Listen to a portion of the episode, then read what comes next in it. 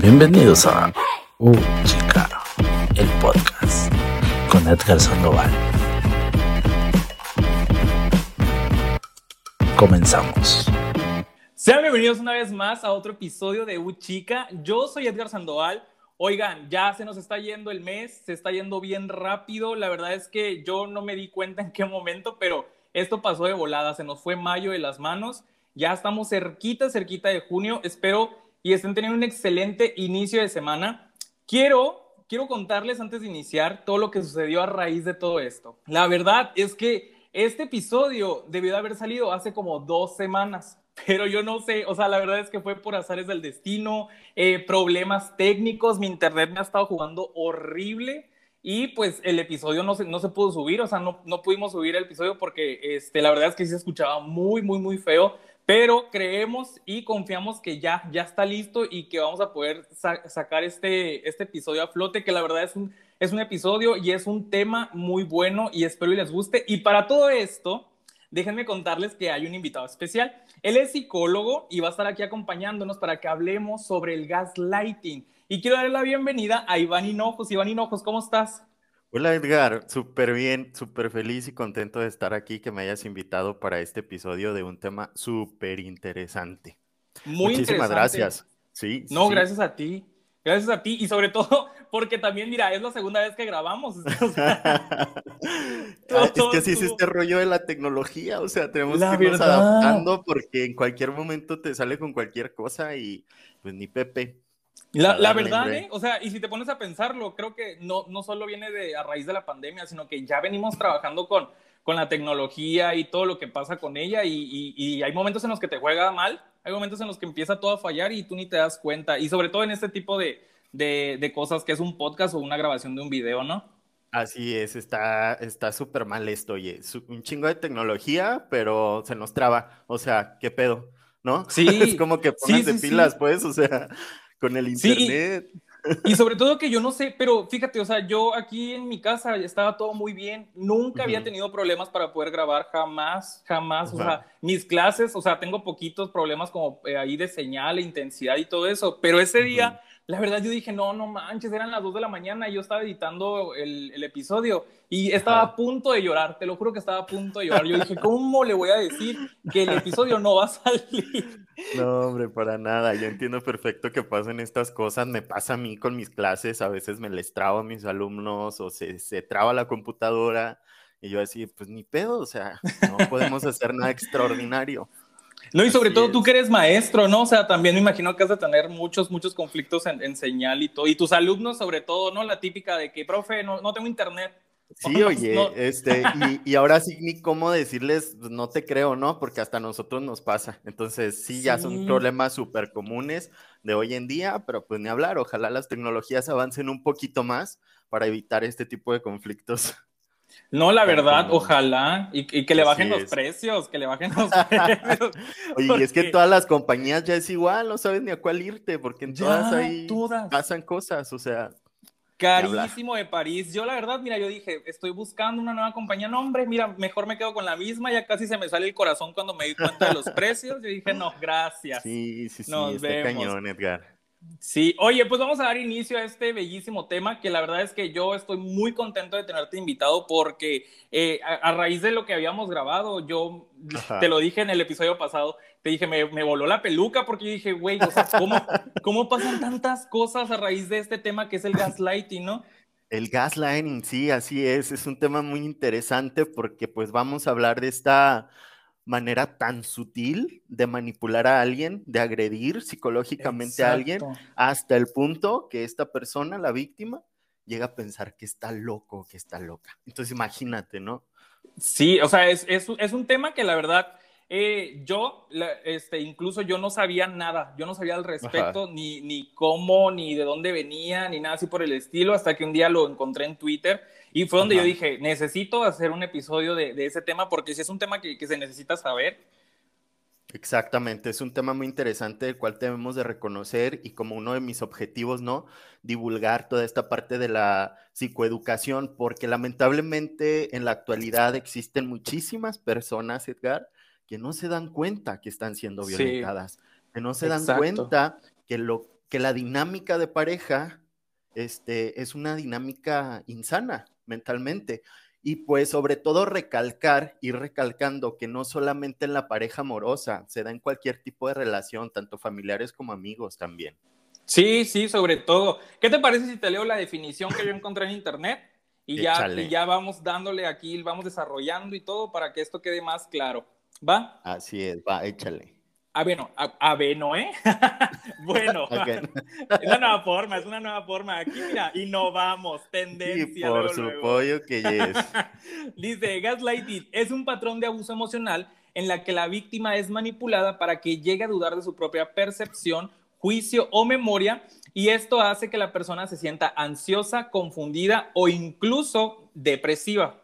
Eso es lo que dice el Internet, pero vamos a conocer qué es lo que un psicólogo opina de todo esto y conoce de todo esto y cómo, y cómo llegamos hasta ese punto, ¿va? Exactamente, pues eh, a grandes rasgos esto es una definición ciertamente de lo que es el gaslighting.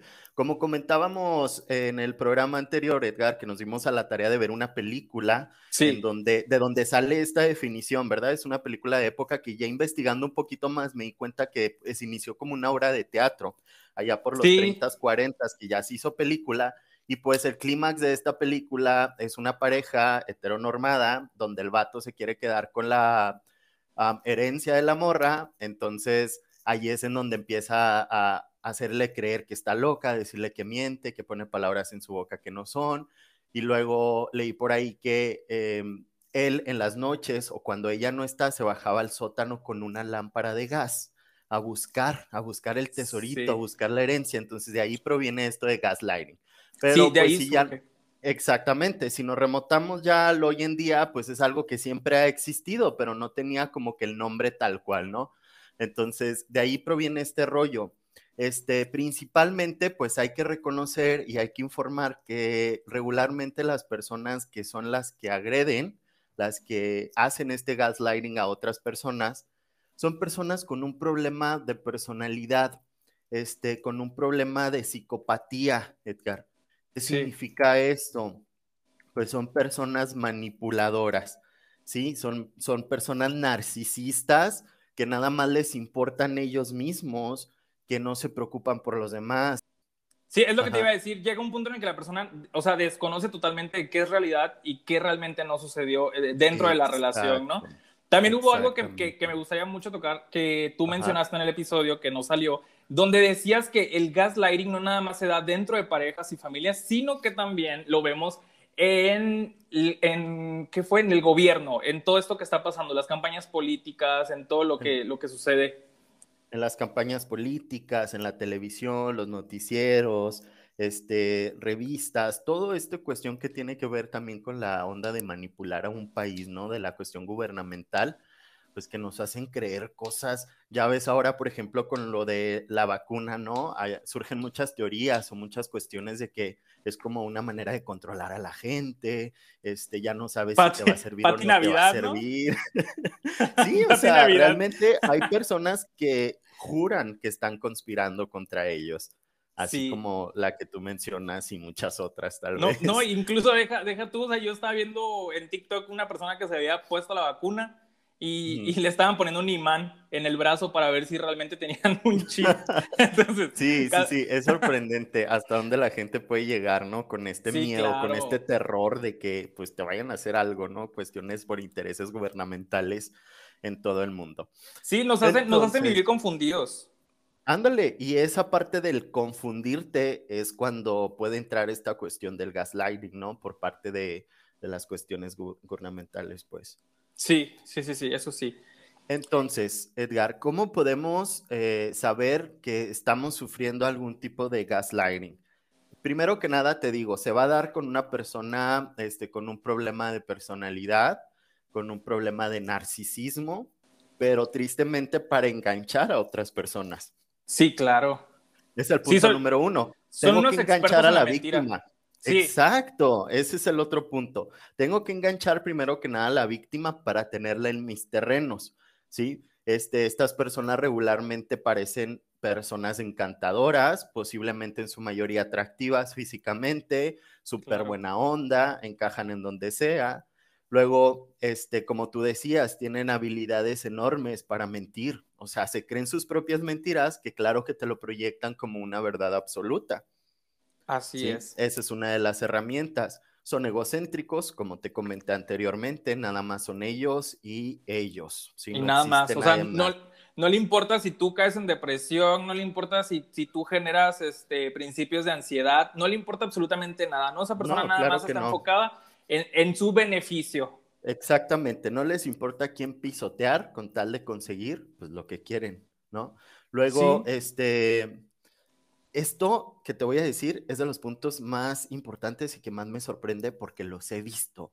Usan el silencio, Edgar, para manipular. ¿Cómo? ¿Cómo el silencio? Mira, regularmente estas personas obviamente se van a vincular con una persona vulnerable, ¿sí? Van a identificar una víctima, alguien que sepan a este me lo voy a traer comiendo de la mano, ¿no? Dicho vulgarmente. Entonces, esta persona lo va a manipular de esta manera con el silencio como, si tú no haces lo que yo quiero, entonces te aplico la ley del hielo, ¿no? Se callan. En ese momento en que se callan, obviamente que le estás pasando, ahora sí que vulgarmente, puñetas mentales a la otra persona, ¿no? La otra persona va a estar pensando, ¿qué hice? ¿Por qué no me habla? ¿Por qué no me contesta? Hice algo malo. Entonces es una manera de castigar. Pero ¿qué te va a decir el manipulador? Te va a decir, yo no te estoy haciendo nada malo, yo simplemente no estoy hablando. Pero ¿qué oh, conlleva el que no te hable la persona, no? Que tú sientas una culpa, que tú sientas un rechazo, que tú te sientas desplazado, insignificante, como que no estás ahí. ¿Sí? Qué fuerte. todo lo que hay detrás de una ley del hielo. Entonces, si alguien nos hace la ley de hielo, aguas. No, sobre todo porque lo vemos en muchas relaciones, ¿no? O sea, en esas de que, ah, no, pues, bueno, tu problema, piensa lo que quieras, ¿no? O sea, de que están peleando y piensa lo que quieras y se da la vuelta y se va y ya no vuelve, ¿no? O sea, y tú mientras te quedas pensando, bueno, pues en qué la regué, realmente pasó lo que eh, yo le estoy diciendo, o sea, ya qué onda, empiezas a, empiezas a dudar de todo. Así es, una persona narcisista jamás te va a acatar una responsabilidad así, ¿no? Ellos jamás tienen la culpa, ellos jamás se equivocan, ellos van a encontrar la manera de echarte la culpa a ti, de que tú te responsabilices de lo que ellos hicieron. Luego, pues otro de los puntos importantes es que te cuestionan a ti y te cuestionan mentalmente, cuestionan tu salud mental, ¿sí? Dicen, a ver, Edgar, yo jamás te dije eso, ¿de dónde sacas eso? Me estás inventando cosas, soñaste, te afiguraste, yo creo, porque yo jamás envié ese mensaje, tú jamás leíste eso en mi celular. De lo nervioso que estás o, de lo enfermo que estás mentalmente, ya te estás imaginando cosas. Ándale, dijiste una palabra muy, muy, muy, muy interesante. Dijiste una palabra interesante y fuerte. Lo que es el estás enfermo. Estás, enfermo, enfermo medícate estás enfermo de nervios, estás mal, medícate, ve al psicólogo, ve al psiquiatra, yo jamás envié ese mensaje, son puras mentiras lo que te dijeron. ¿Cómo vas a confiar más en un amigo tuyo que en mí, Edgar? Uy, no, qué fuerte esta palabra. ¿Verdad? Porque la hemos escuchado. Yo hoy me he dado cuenta que el gaslighting es más común de lo que nos podemos imaginar y yo te puedo asegurar que un 99.9% de la población le ha pasado. ¿Por qué no digo el 100? Pues porque por estadística no es como que muy, este, pues aceptado, ¿no? O ético, pero yo creo que a la mayoría de una forma u otra lo hemos vivido esta cuestión de la manipulación. Desde lo más sencillo como en casa, Edgar, con los papás. Las mamás mexicanas en específico tienden muchísimo a la manipulación. No me voy a dormir si no llegas temprano. Me quedé hasta las 4 de la mañana esperándote, eres un desalmado, no te importo, ¿cómo que te vas a ir de la casa? Etcétera, etcétera, etcétera. Dime si no. Pero un día me voy a ir y a ver qué haces. Y me vas a extrañar. Y... No, no, no. Y eso nos da risa, Edgar, pero es una forma de manipulación. No, y deja de ser una forma de agredirte. Justo, fíjate, eh, hace poco estaba viendo, ah, hace poco, ¿eh? Ayer estaba viendo una serie y, este, y en esa serie el chico decide eh, irse, supongamos, ¿no? Son dos grupos, el grupo malo y el grupo bueno, y, el, y uno de los hijos menores decide irse al lado malo, ¿no?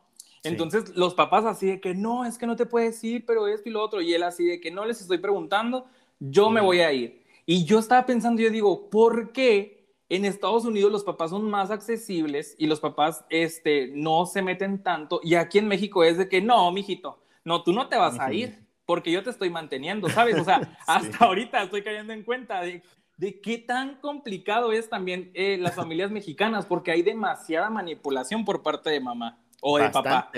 Y primero te manipulan con esa cuestión, ¿no? Yo te mantengo, yo aquí tienes un techo por mí, yo te doy comida. Cuando tú te mantengas, te vas. Y luego te mantienes y te dicen, no, ¿cómo te vas a ir? Aquí está tu casa. O sea, va a haber una y mil maneras de manipularte. Los papás siempre tienen unas bajo la manga.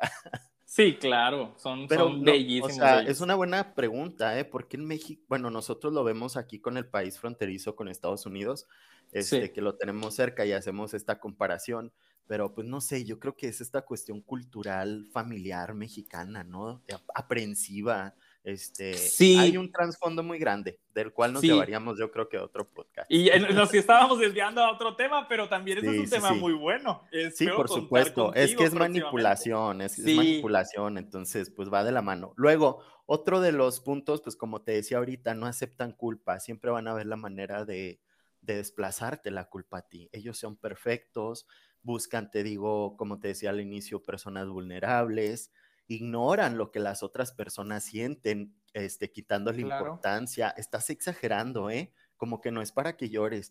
Hijo, ¿cómo eres payaso, Edgar, neta? O sea, eh, o sea, está bien que sí te lo dije, pero no manches, no es para tanto, no es para que llores ni te sientes mal. Nada más fue un pellizquito, nada más fue un empujoncito, no exageres. mira, y me, lo, y me, lo, estás diciendo, y yo aquí estoy, mira, apretando la silla con todo coraje. Qué llorón eres, no manches. Entonces, eso de alguna manera, pues también hace que al final de cuentas el victimario termine riéndose y juzgándote ¿sí? y, además, además sabe que ahí vas a estar tú, ¿no? O sea, porque ven que también eh, la persona que, que sufre del gaslighting, pues es más accesible a, pedir perdón, a decir, no, pues sabes que la regué yo, este, no, estoy, estoy mal, me imaginé algo que no era y así, y ellos, mira, empiezan a navegar con su bandera de que, ah, pues mira, aquí la tengo, aquí lo tengo. ajá, de yo soy el bueno de la relación. Y es que sabes que la mayoría de los casos cuando se da en parejas amorosas, son codependientes ambas partes. Entonces, ah. como tú dices, uno, aunque ya sepa que está siendo violentado, no lo va a dejar. Porque de alguna u otra forma ya está, ¿no? Y porque el otro, ah, es que aquí viene otra cuestión interesante por la cual es muy difícil dejar una relación así. Existe un ciclo narcisista, ¿sí? ¿Cómo es este ciclo? Así como el ciclo de violencia en la pareja, el narcisista tiene su propio ciclo. Este deriva de cuatro partes. La primera es la luna de miel, en donde el narcisista seduce y halaga muy exageradamente a la persona. Le, tira el gancho para atraerla, ¿no? Es como, Edgar, eres súper inteligente, qué padre, qué buena onda que tengas un podcast, qué chido que estés estudiando comunicación o no sé, X o Y. Entonces te va a endulzar el oído. Luego va a haber una devaluación ¿sí? Esta es la fase más larga en la que se aplican las técnicas como el gaslighting, ¿sí? O como ah. el, este, esta cuestión de la ley del hielo y todo esto. Ya te tengo en mi poder, ya te endulcé el oído, ahora sí te voy a ir aplicando poquito a poquito esta violencia sutil, nada más para que la vayas reconociendo y te vayas confundiendo. Luego está el descarte, donde el narcisista da de lado a la víctima rápidamente, ¿no? Le empieza a, adjudicar sus responsabilidades, le empieza a decir que, que pues es que sí te quiero, pero en realidad como que te estás portando muy raro últimamente, ¿no? Es que, ¿sabes? este tira y afloja. Luego hay una atracción en donde después del, del, problema, después de que tú te diste cuenta que está pasando algo, que, que está habiendo problemas en la relación, pues el narcisista intenta de todas maneras, de una y mil maneras, que vuelvas con él. Perdóname, Edgar, es que sabes que cuando yo estaba pequeño me manipulaban mucho, me agredían mucho. Este, lo, vemos eso mucho como por ejemplo en los casos en el que de maltrato, ¿no? Familiar, de que le pegan a la mujer y de repente el, tipo así de que es que no sabía qué estaba pasando. Es que a, a, mí de chiquito yo veía eso en mi casa, ¿no? O sea, que típico que agarran eso. Se, justifican. Es como, perdóname, pues es que ya ves que se acaba de morir mi tío, que yo quería mucho, mi primo, esto, aquello. entonces ando vulnerable, no quería... Ya voy a cambiar. Sí. Ya voy a cambiar. Y claro que no, es nada más como para mantenerte ahí, para que tú sigas sintiendo de alguna manera compasión, por no decir lástima, pero tenerte ahí. Sí, por supuesto. es el ciclo del narcisista por el cual este, gira todo este rollo de mantener a la víctima y por lo cual a la víctima pues le es muy difícil desapegarse, ¿no? Sí, Irse de ahí aún reconociendo que está pasando algo. Sí, y ojo, pues, o sea, también el, gaslighting es, es violencia y es, es, una violencia invisible, ¿no? O sea, no la vemos, estamos tan acostumbrados a lo mejor de que como en casa también eh, existe la manipulación, eh, en el trabajo, en la escuela, es tanta manipulación con la que vivimos eh, desde que estamos muy pequeños, que realmente al momento en el que estamos en una situación como esa, pues no nos damos cuenta y no sabemos este, realmente de dónde provienen este tipo de acciones y qué es lo que está sucediendo a tu alrededor. ¿Por qué? Porque estamos tan familiarizados con esto. Exactamente, no lo notas, ¿no? Y pues el punto clave, que al final de cuentas menos lo notas porque te están haciendo pensar que en realidad estás mal, ¿no? O sea, es como, sí, ¿sabes qué? Tal vez exageré, tal vez no es para tanto, yo estoy, andaré muy sensible, o no sé, este, sí, sí tienes razón. Y luego otra de las cosas graves es que llega un punto en el que los, los que están recibiendo la violencia, Edgar, no le cuentan a su red de apoyo, no le cuentan a sus amigos o a sus familiares por lo mismo, porque como piensan que están exagerando, no quieren tal vez ser juzgados doblemente, ¿sí? No quieren ser rechazados o incluso, pues ya no quieren que les digan, pues güey, ya te estoy diciendo que vale madre, o sea, que esa relación ya, que ya no funciona. Nos pasa mucho nosotros los, los amigos, ¿no? Que tenemos que darle a lo mejor este, palabras de motivación a, otra amiga, amigo, que, oye, pues me pasó eso con mi novio. Y luego uno, pues, uno se enoja porque uno dice, bueno, si yo te estoy dando consejos y tú a la semana regresas con él porque el narcisista manipulador, mira, eh, te lava el coco y tú regresas y uno, y uno dice, ay, güey, pues ya me hiciste quedar como tonto. O sea, ya, ya, de, de, nada sirve lo que te dije, ¿no? O sea, también viene este, este factor en el cual también uno se cansa, pero también no nos damos cuenta de qué es lo que está sucediendo enfrente, qué es lo que está sucediendo en los zapatos de esa persona, ¿no? Ajá, exactamente. Así es, este, entonces, pues siempre hay que tener una red de apoyo, una red de contención y, y como tú dices, aunque ya estemos hasta acá, hasta la Mauser, de que nos vuelva a venir a contar la misma historia a nuestro amigo, nuestra amiga de su novio, novia, manipulador o, violentador, pues decirle, no, o sea, ya te escuché, ya te dije lo que tenía que decir, te voy a escuchar, pero ya no esperes que te diga nada, ¿no? O sea, aquí me tienes para apoyarte, pero yo ya no te puedo decir nada porque pues ya te he dicho hasta lo que no y ahí sigues. Sí, exacto. en esta correlación, en esa relación codependiente, enfermiza. Y es que así nos han enseñado en México, ¿no? A relacionarnos de una manera, este, violenta, misógina, no sé cómo decirlo, sí. Sí, y, y te lo digo, desde pequeños. Ajá, y luego incluso hay, hay ocasiones en las que te topas con personitas que te dicen, güey, me encantaría un vato o una morra que me, que me traiga así, en chinga. Que me Oye, sí. Que me mande, que me esto, que me aquello. Dime si no. Todos hemos escuchado a alguien que quiere una pareja así, ¿verdad? Qué pedo, pero la verdad es que es cierto. O sea, necesito. Acá de que Típico, necesito a alguien que me gobierne. Pégame, pero no me dejes. Luego hacemos este tipo de dichos que nos dan risa, pero dices, ah, cabrón, espérate, o sea, como, ¿para qué, no? Date cuenta. Sí, oye, amiga, amiga, date cuenta. Sí, sí, sí, o sea, está cabroncísimo ese rollo. Sí, sí, es porque estamos aceptando, aceptamos la violencia, o sea, la dejamos pasar por la puerta y, y, y no tenemos armas para poder decir, ¿sabes qué? No, basta, hasta aquí.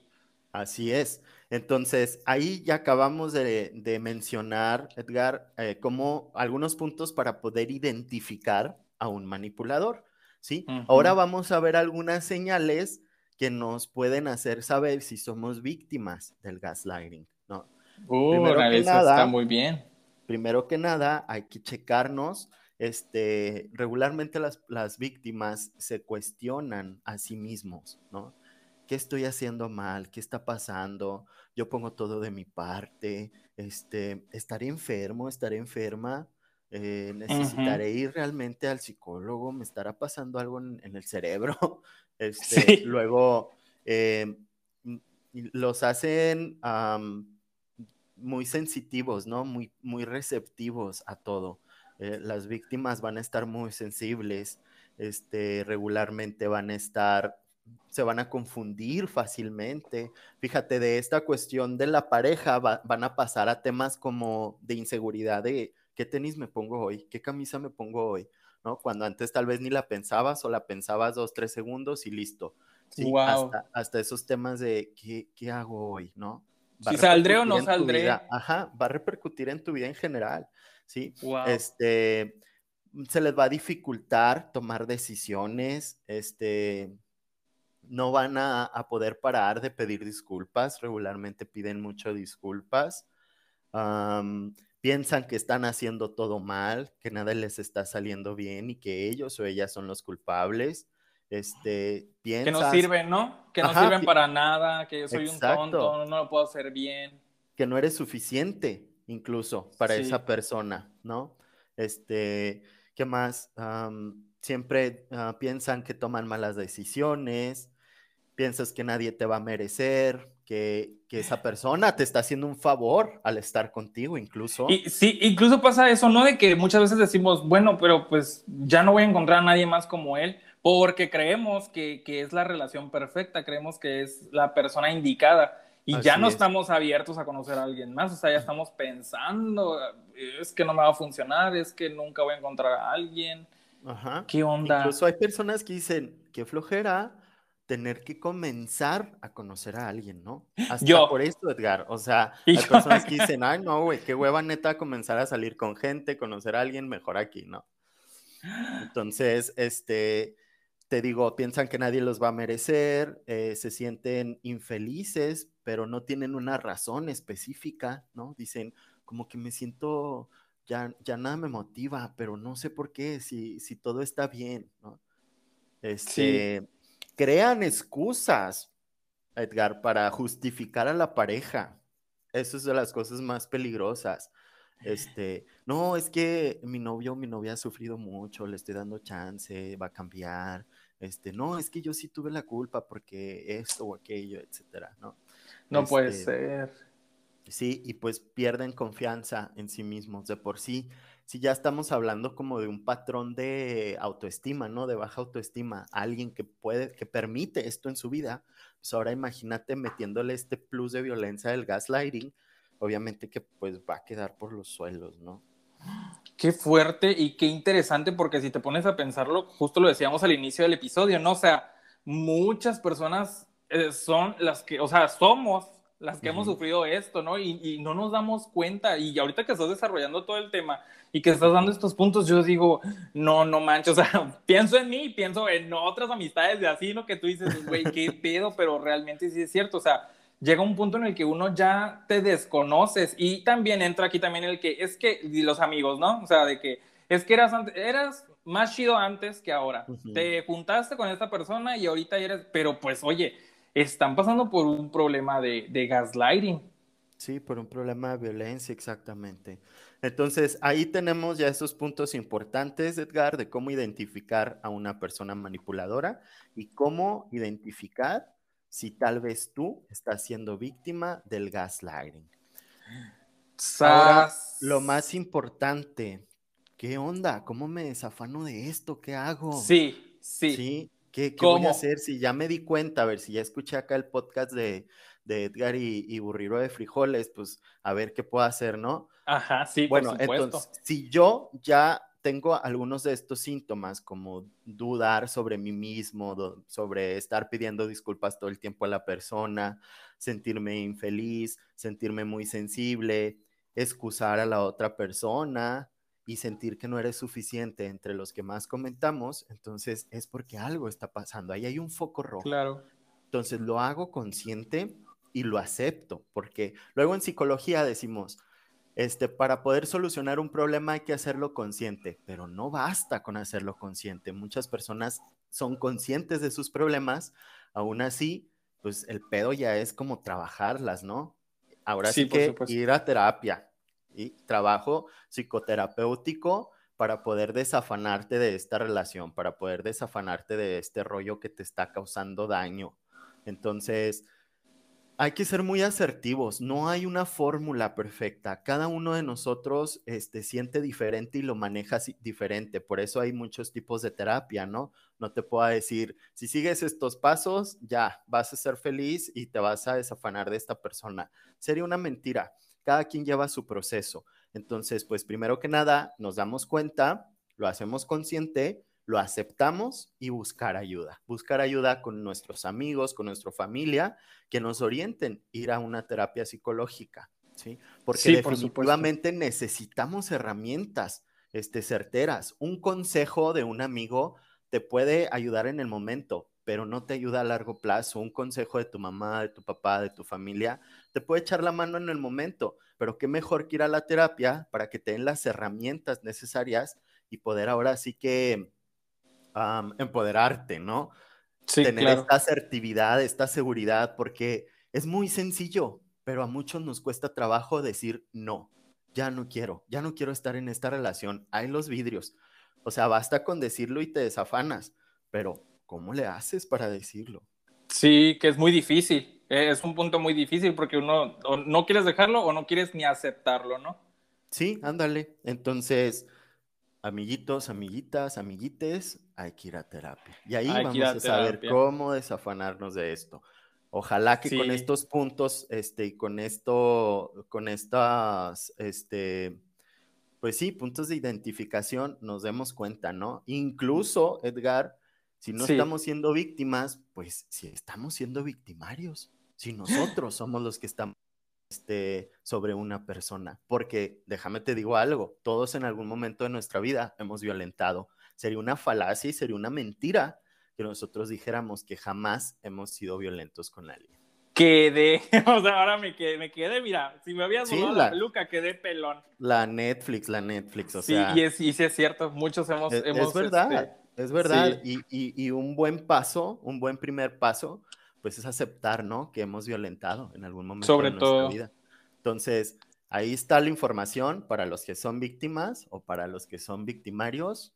Vayan a terapia, por favor. Hay que ir a terapia, chicos. Hay que ir a terapia, sí, la verdad. ¿eh? Oye, hay, un mundo, hay un mundo maravilloso afuera. O sea, el amor se puede vivir de una manera tan clara, tan pura, tan chingona como para estar ahí enfrascado en algo, en una preocupación constante, en un estrés constante, en una tristeza constante. Pues no manches, o sea, si sabes que puedes tener las herramientas y puede haber un cambio, pues ahora Por supuesto. Digo, está muy pelada decirlo, ¿no? Tal vez desde mi posición es como, es que no sé, me suena un, güey, si estás triste, pues no estés triste, no. Pero no, pues gracias, acá. Eh, para algunas personas es difícil, pero es que al final de cuentas, Edgar, somos adultos. Sí. Por ahí no, y sobre. Sí, por ahí tenías. Por ahí tenía este, un ex que decía: infancia no es destino. Entonces, independientemente de lo que tú hayas vivido en tu infancia, hoy en día eres un adulto consciente y que puede tomar decisiones. ¿sí? Exacto. Sin justificarte en que esto y que aquello y que mañana y que no sé qué. No, cuando uno quiere hacer las cosas, las hace y somos adultos. Nosotros tenemos el control de nuestras decisiones. Hay que ser asertivos nada más. Sí, ya lo dijiste, hay que tener, o sea, hay que ir a terapia y hay que tener siempre en mente que hay un mundo nuevo afuera y no quedarnos enfrascados. No esperar que sea demasiado tarde para que tú puedas tomar una decisión que eh, hasta cierto punto va a llegar a beneficiarte en tu vida y va a venir a, a, beneficiarte a ti como persona, ¿no? O sea, vas a estar mucho mejor eh, que estar enfrascado en algo que te va a seguir generando problemas. Exactamente, definitivamente siempre va a haber una salida, ¿no? Siempre va a haber una opción. Es cuestión de que pues enfaticemos este, y queramos. Y quieran. Y busquemos ayuda, obviamente, y busquemos ayuda, ¿no? Sí, eso es todo, hay que buscar ayuda. Así es, buscar hablar con amigos. Con nuestros amigos, con nuestra familia, este, y decirle, ¿sabes qué? Me está yendo de la chingada, necesito ayuda, ayúdame. Exacto. Es, es, un gran paso. Demasiado, creo que es el paso que te va a llevar al éxito ahora sí dentro de, esta circunstancia.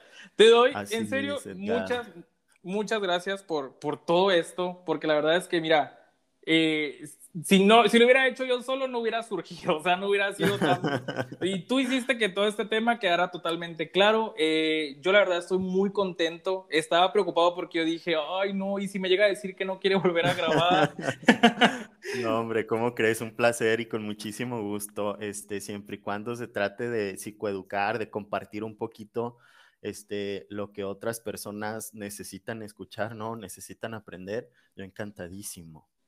No te agradezco demasiado. Yo sé que no va a ser el único episodio. En algún futuro voy a recurrir otra vez a ti porque mira, hay mucho por hablar y hay muchas cosas que también nosotros desconocemos. Eh, fue en serio una maravilla que estuvieras aquí en este episodio. Te lo agradezco demasiado. Antes de terminar, quiero que nos cuentes sobre publicarte. Ah, mira, pues publicarte es una, una página de, de, publicidad. Este, me invitaron, ya tengo como medio año ahí con un programita que se llama Sinapsis y en el cual pues tocamos temas así en general, ¿no? De psicología. Relacionamos los temas cotidianos desde la perspectiva psicológica, hablamos de, de todo en general, lo que tenga que ver con, con esta cuestión. Entonces por ahí nos pueden estar viendo los viernes a las 3 de la tarde el día de hoy me inspiré precisamente en esto, entonces pues también vayan y chequenlo, ¿no? Chequenlo porque para también informarse.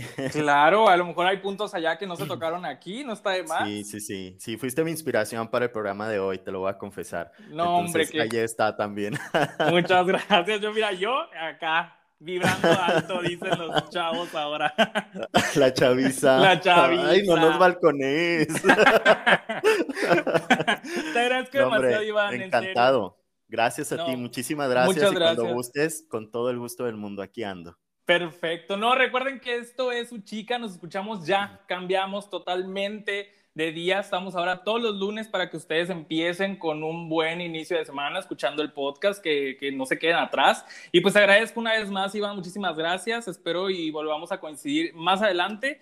Y recuerden, chicos, esto ha sido Chica y nos vemos para la próxima. Bye bye. Hasta luego, gracias.